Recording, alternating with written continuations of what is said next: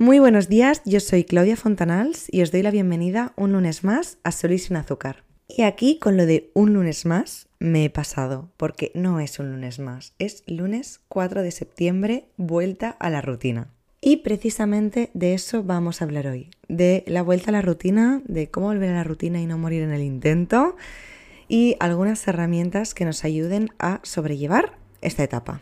Antes de nada, os tengo que decir que a mí me encanta la rutina y creo que es algo bastante común en general. De hecho, a los bebés se les intenta programar mucho por rutinas. Al cuerpo en general le gusta la rutina, le gusta saber lo que va a hacer, le gusta ser un poco programado. Si te vas a dormir a una hora normalmente y te despiertas a otra hora, te darás cuenta si no te pones la alarma que te despiertas igual, porque el cuerpo va un poco a veces como un reloj. Y cuando ya lo acostumbramos a entrar en esa rutina, a funcionar solo, eso le es cómodo. Cuando estamos constantemente teniendo inputs nuevos, haciendo cosas diferentes, entonces el cuerpo está más estresado, el cuerpo necesita de más capacidades, de más atención para poder hacer frente a cada uno de los retos que le planteemos. Pero cuando vamos un poco en piloto automático, el cuerpo está más tranquilo, el cuerpo va más solo. Y a mí os tengo que decir que es algo que me encanta. Yo en la rutina vivo mucho mejor que fuera de la rutina. Ya os lo dije de hecho en podcast anteriores, que a mí la rutina me sienta genial y de hecho es donde encuentro mi equilibrio, es donde encuentro la salud, es donde encuentro momentos de reflexión para mí también, que de hecho es algo que no sé dónde escuché, pero creo que a Marian Rojas que decía algo tipo que la penicilina o la rueda o las cosas gigantes nunca se han inventado en momentos frenéticos. Siempre han sido en momentos de más tranquilidad, en momentos de relajación, en momentos en los que igual ha habido un despiste, pero en un momento frenético nunca se te ocurre una buena idea. Y yo que trabajo muchísimo con la creatividad y es algo que me encanta, necesito esa rutina para poder también dar espacio a esa creatividad y a tener momentos en los que pensar un poco más allá y no tanto al momento. Dicho esto, vamos a empezar con esta vuelta a la rutina. Y creo que además, como a mí es algo que os he dicho que me gusta tanto, espero poderoslo transmitir para animaros a también llevarlo de esta manera. Porque al final yo creo que hay dos maneras de afrontar esta vuelta a la rutina. Hay dos tipos de persona en este momento. Uno es aquel que se niega, ¿no? Que entra en fase rechazo de yo quiero estar siempre en verano, yo quiero estar siempre disfrutando, que mierda la rutina, no me gusta la rutina. Y hay otro tipo de persona, que sería yo, que vive mucho más cómoda en la rutina, que le gusta, que le motiva, que le inspira el empezar una nueva rutina, ve oportunidades, ve retos. Y está fantástico ser cualquiera de las dos, pero sí que es verdad que si vas a tener que afrontar la rutina sí o sí, más te vale, con todo mi cariño, tomártelo bien y buscar algo que te motive en eso porque ver solo el vaso medio vacío en estos momentos te va a privar de tantas oportunidades, te va a privar de establecerte nuevos retos, te va a privar de generar una rutina que a ti te guste y en la que estés cómodo. Igual ahora mismo o hasta ahora no te gusta porque no has encontrado una rutina en la que tú te sientas bien, no has encontrado una rutina que te defina, que vaya acorde contigo. Pero lo bueno de todo eso es que se puede crear. Y hoy venimos a hablar justamente de esto, ¿no? Pero este último trocito era para los que penséis que palo esto de la rutina, qué pereza, no me gusta nada, yo quiero vivir en verano. Bueno, déjame darte unos tips y dale tú una oportunidad a la rutina, que ya verás cómo incluso se pueden crear rutinas con, no hace falta que sea máximo orden. Quiero decir, puedes incluir en tu rutina momentos en los que haya incertidumbre de lo que va a pasar, momentos en los que para ti sean un reto, no hace falta que la rutina sea igual a monotonía, sea igual a aburrimiento, sea igual a hacer siempre lo mismo. No tiene por qué para nada ser así. Lo que sí tiene que ser es ver qué tipo de rutina necesitas tú. Si eres antirrutina, planéate una rutina antirrutina. Eso es fantástico. Pero no te prives de esta oportunidad. Más que nada por lo que decía antes, porque esta rutina o este momento de más organización, de que más vayan pasando las cosas pues en horario, con trabajo, etc., va a seguir pasando exactamente igual. Entonces, si tú consigues coger las riendas de esto, hacerlo tuyo y hacerlo agradable para ti, tienes un superpoder ahí. Lo que no podemos hacer es, yo tengo esta oportunidad, que igual no sabías que tenías, pero yo tengo esta oportunidad, ahora ya lo sabes, ahora ya no tienes excusa, y decir, paso, no me gusta. No, hombre, no dale una oportunidad. Y para eso estamos aquí hoy, para darle esta oportunidad a la rutina, para aprender a hacerla nuestra como nos vaya mejor. Ya os digo, yo no os voy a decir la mía, concretamente, porque la mía es algo muy concreto mío. Yo lo que sí que os quiero dar son pautas para que encontréis vuestra rutina perfecta. Y por cierto, voy a estar empezando un plan de vuelta a la rutina, un programa que estoy ideando, que de hecho ya lo tengo bastante pensado, pero no lo quería lanzar aún. De hecho, estuve pensándolo mucho, pero decidí no lanzarlo porque yo lo quiero probar antes. Yo lo he ideado en un momento en el que estaba fuera de rutina, con lo cual creo que está bien pensado, creo que está bien, pero quiero hacer ahora el test. Y si sale bien, si todo va como tiene que ir, obviamente, lo pondré para que lo podáis tener vosotras y lo podáis disfrutar y volver a la rutina pues como estoy volviendo yo y con mi plan que al final es algo mucho más estructurado. Y de hecho lo iréis viendo en mis redes sociales, seguro que si estás aquí me sigues en Instagram o en TikTok o en las dos. Y ya lo irás viendo, mi plan de vuelta a la rutina, cómo lo voy haciendo, qué cambios voy notando, qué cosas estoy descubriendo de mí, qué cosas voy adaptando a mi rutina, qué cosas voy quitando, un montón de cosas. Y he ideado todo esto y he pensado todo este programa y es un programa muy completo porque realmente he llegado a la conclusión de que la vuelta a la rutina es un momento que está muy infravalorado. Por mucho marketing que se le haga, por mucho que todo el mundo diga que vuelve a la rutina, que tal, tiene muchísima publicidad, pero realmente no se le está dando la importancia que tiene. Porque que tú te sientes unas horas a planear tu rutina y tus próximos cuatro meses va a determinar qué persona va a llegar a Navidad y va a determinar qué persona va a empezar el 2024. Y no es una tontería, y es poco tiempo realmente. Entonces, esa inversión de tiempo va a repercutir directísimamente en la persona que tú vas a ser los próximos cuatro meses. Y no somos conscientes de eso y vamos un poco como pollo sin cabeza y como ya empecé la rutina el año pasado y en enero, pues ahora igual. Pues no, igual es momento de replanteárselo. Igual no quieres que las cosas sean igual. Igual tú no quieres que a 2024 llegue la misma persona que eres ahora. Igual quieres cambiar cosas, igual quieres quitar hábitos, igual quieres incorporar otros. Pero si no te paras a pensarlo, ya te digo yo, que no sucederá. Y este es el momento. Entonces, para eso estoy aquí, para eso está mi programa, que ya os digo que iréis viendo fragmentitos y os lo pondré disponible para vosotras muy pronto. Y así podremos llevar el mismo proceso de transformación, porque al final y esto es algo que me preguntáis mucho, que es, oye Claudia, ¿y tú qué haces? ¿O tú siempre ya eres igual? ¿O desde que eres coach todo de repente bien? Y no, yo estoy constantemente formándome, estoy constantemente perfeccionando cosas sin la exigencia y sin el perfeccionismo. E intento, obviamente a veces se me escapan, ¿no? Pero yo estoy constantemente buscando esa mejor versión de mí, estoy constantemente descubriendo cosas de mí, porque me esfuerzo por ello, entonces eso implica que yo cada vez pueda cambiar mi rutina. No es un cambio 180, pero sí que es verdad que son microcambios que van sacando de mí mi mejor versión y que se van adaptando a cada momento de mi vida, porque al final no necesitamos lo mismo en un momento de nuestra vida concreto en el que igual estamos estudiando, que en otro momento en el que estamos trabajando, que en un momento que tenemos pareja, un momento que no, un momento que estamos en un país diferente al que solemos estar, en el mismo. Hay un montón de circunstancias. Yo soy yo y mis circunstancias, como dicen. Entonces, la rutina hay que adaptarla a todo eso.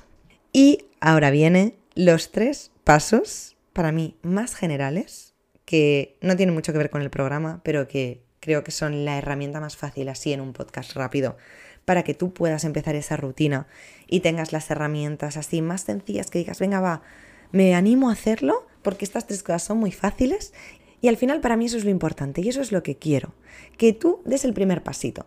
Al final no hace falta tenerlo todo ahora mismo ya solucionado, saber tu plan hasta diciembre, tenerlo todo listo. También a veces pasa, y este es el primer punto del que vamos a hablar. Dejemos la presión sobre la rutina, dejemos de ponernos expectativas sobre lo que es. Con que tengas un rato para pensar para ti, con que estés escuchando este podcast y te haga pensar en algo y algo se encienda dentro de tu cabeza, alguna lucecilla de algo que quieras cambiar, ya será mucho, ya es algo. Entonces, ahora vienen las tres herramientas que yo te quiero dar para empezar esta rutina y no morir en el intento. La primera es, ojo con las expectativas, ojo con los planes que nos hacemos. Yo os decía el otro día por Instagram, he estado cuatro horas planeando mis cuatro próximos meses. Y tú puedes pensar, chavala, ¿cómo te pasas? Qué pereza, Dios santo. Sí, yo entiendo perfectamente que estoy en otra onda, no pasa nada. Tampoco es cuestión de compararse conmigo, que este es mi trabajo. Tú dedícale un ratito, dedícale un viaje en tren, dedícale un ratito en el coche, dedícale una ducha.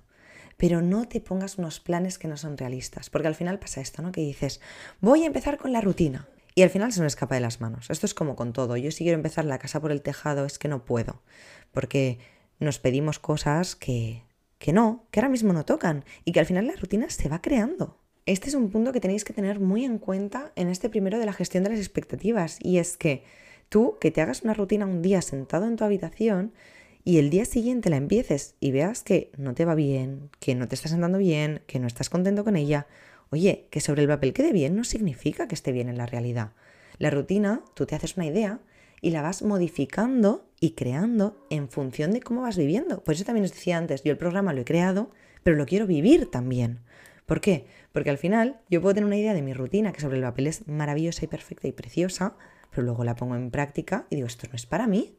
Y esto es básicamente porque nos creamos esas expectativas y vemos esos planes maravillosos en Instagram y decimos, vale, mi rutina va a ser, me levanto a las 5 de la mañana, voy al gimnasio, me hago el batido de proteínas, luego desayuno el acai bowl, luego me voy a hacer yoga, luego trabajo, trabajo súper productiva además, luego me preparo una comida súper healthy, luego puedo descansar 5 minutos porque luego tengo la clase esa de estiramientos, luego vuelvo a trabajar, luego por la tarde quedo con mis amigos, luego... A ver, a ver, que tampoco es eso. Tampoco hace falta crearse una rutina perfecta sobre el papel. Ese es el problema, que cuando yo me creo eso, me es muy complicado, tirando a imposible, llevarlo a la práctica. Y más llevarlo a la práctica de manera sostenida. Con lo cual, coge tú y ponte una idea más o menos de rutina que sea realista. Haz un plan real. Te diría incluso que cuando lo termines, lo veas y digas, yo podría hacer más. Ese es el plan bueno. Porque cuando yo fuerzo la rutina al máximo digo, esta es perfecta, esa nos cuesta mucho mantener. Pero cuando yo veo algo que pienso podría hacer más, a la que tú la empiezas a hacer, es fantástico. Si tú ves que puedes hacer más, ya le añadirás cosas. Pero si no, ya estás en algo que ya es diferente a lo que estabas haciendo y se acerca un poco más a lo que tú querías hacer. Si es que al final no se trata de ser tu mejor versión de hoy para mañana, se trata de construirla y de disfrutar el camino. Y eso es lo que estamos haciendo todos.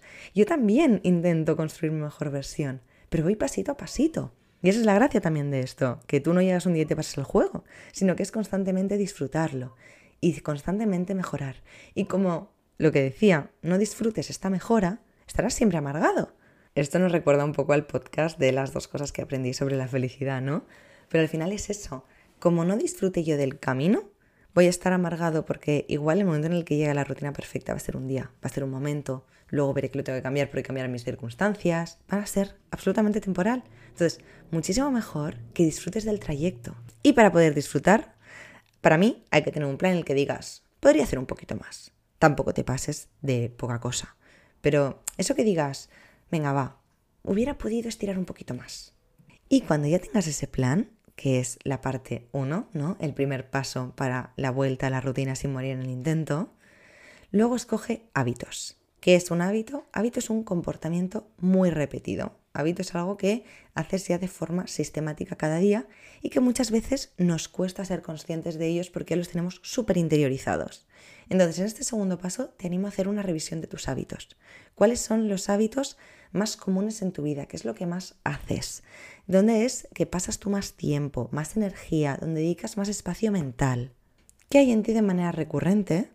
Y revísalos. ¿Qué significa revísalos? Es, si puedes, apúntalos en un papel. Eso es lo ideal, ¿vale? Lo ideal siempre es apuntar en papel.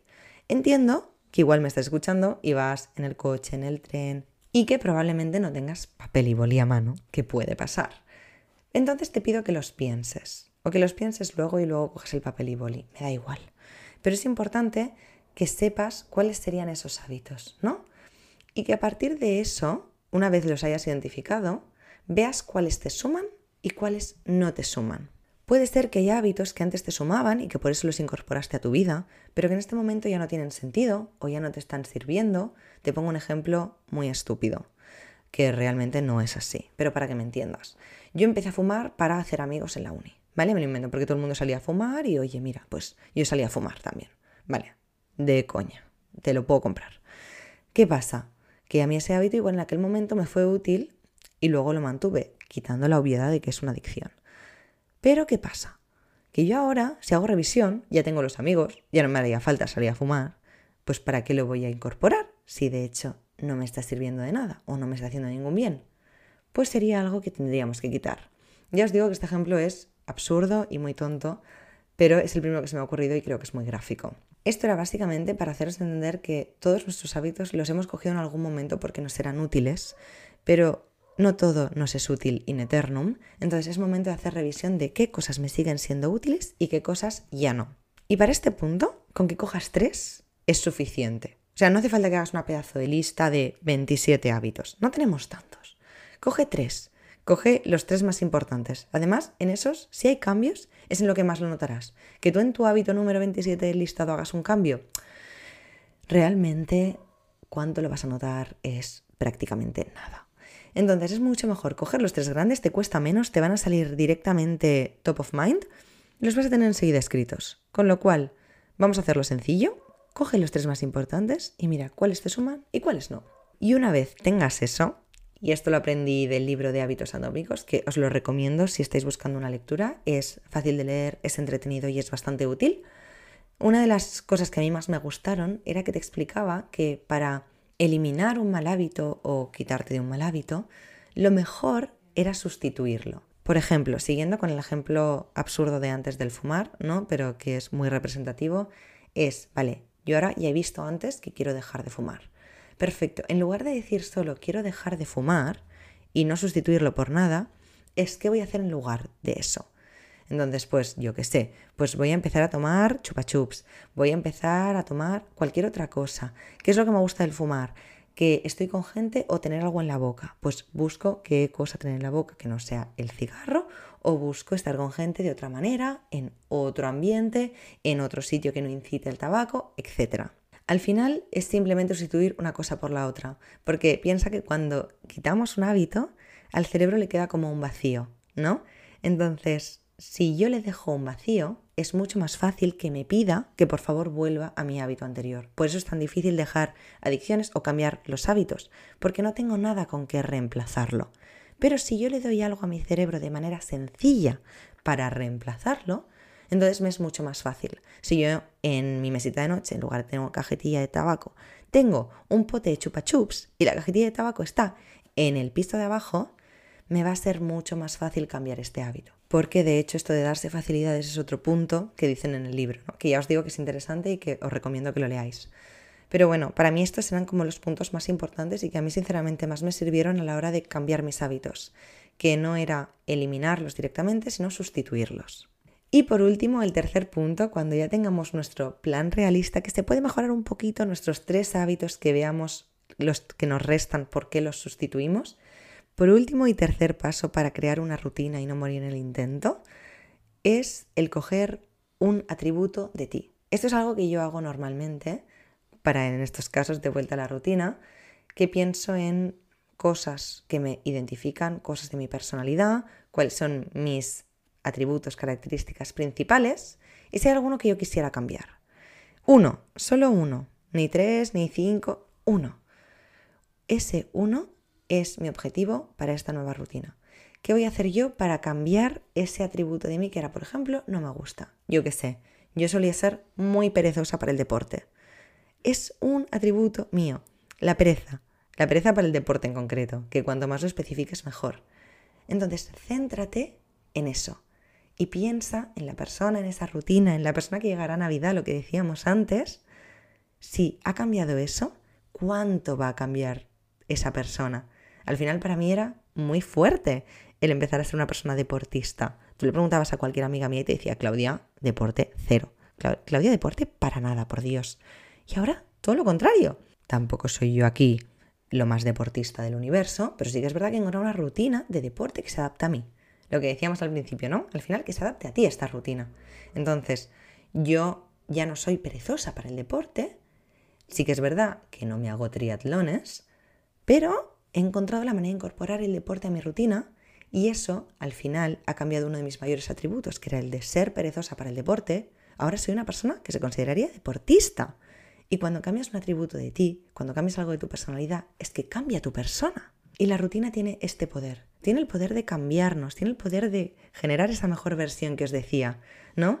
Y que al final estos son tres trucos muy sencillos y no se da unos tips, fijaros, para crear ni un horario, ni para crear nada así muy concreto, no se ha dado un manual. Y eso es básicamente porque eso es muy personal. Esto es de cada uno, el manual, el horario, cómo te lo bajas al detalle, esto es tuyo. Y eso solo lo puedes hacer tú. Pero la persona que quieres ser pero esa persona para la que tú estás planeando una rutina, que no eres tú, no es tu tú de ahora, es la persona que tú quieres ser. Tú cuando haces una rutina, si te fijas, estás pensando en la persona que te quieres convertir. Y a eso es a lo que te he ayudado yo en este podcast. Ayudar a identificar un poco más a esa persona en la que te quieres convertir. Y cuando tenemos esa persona, nos cuesta menos formarle la rutina.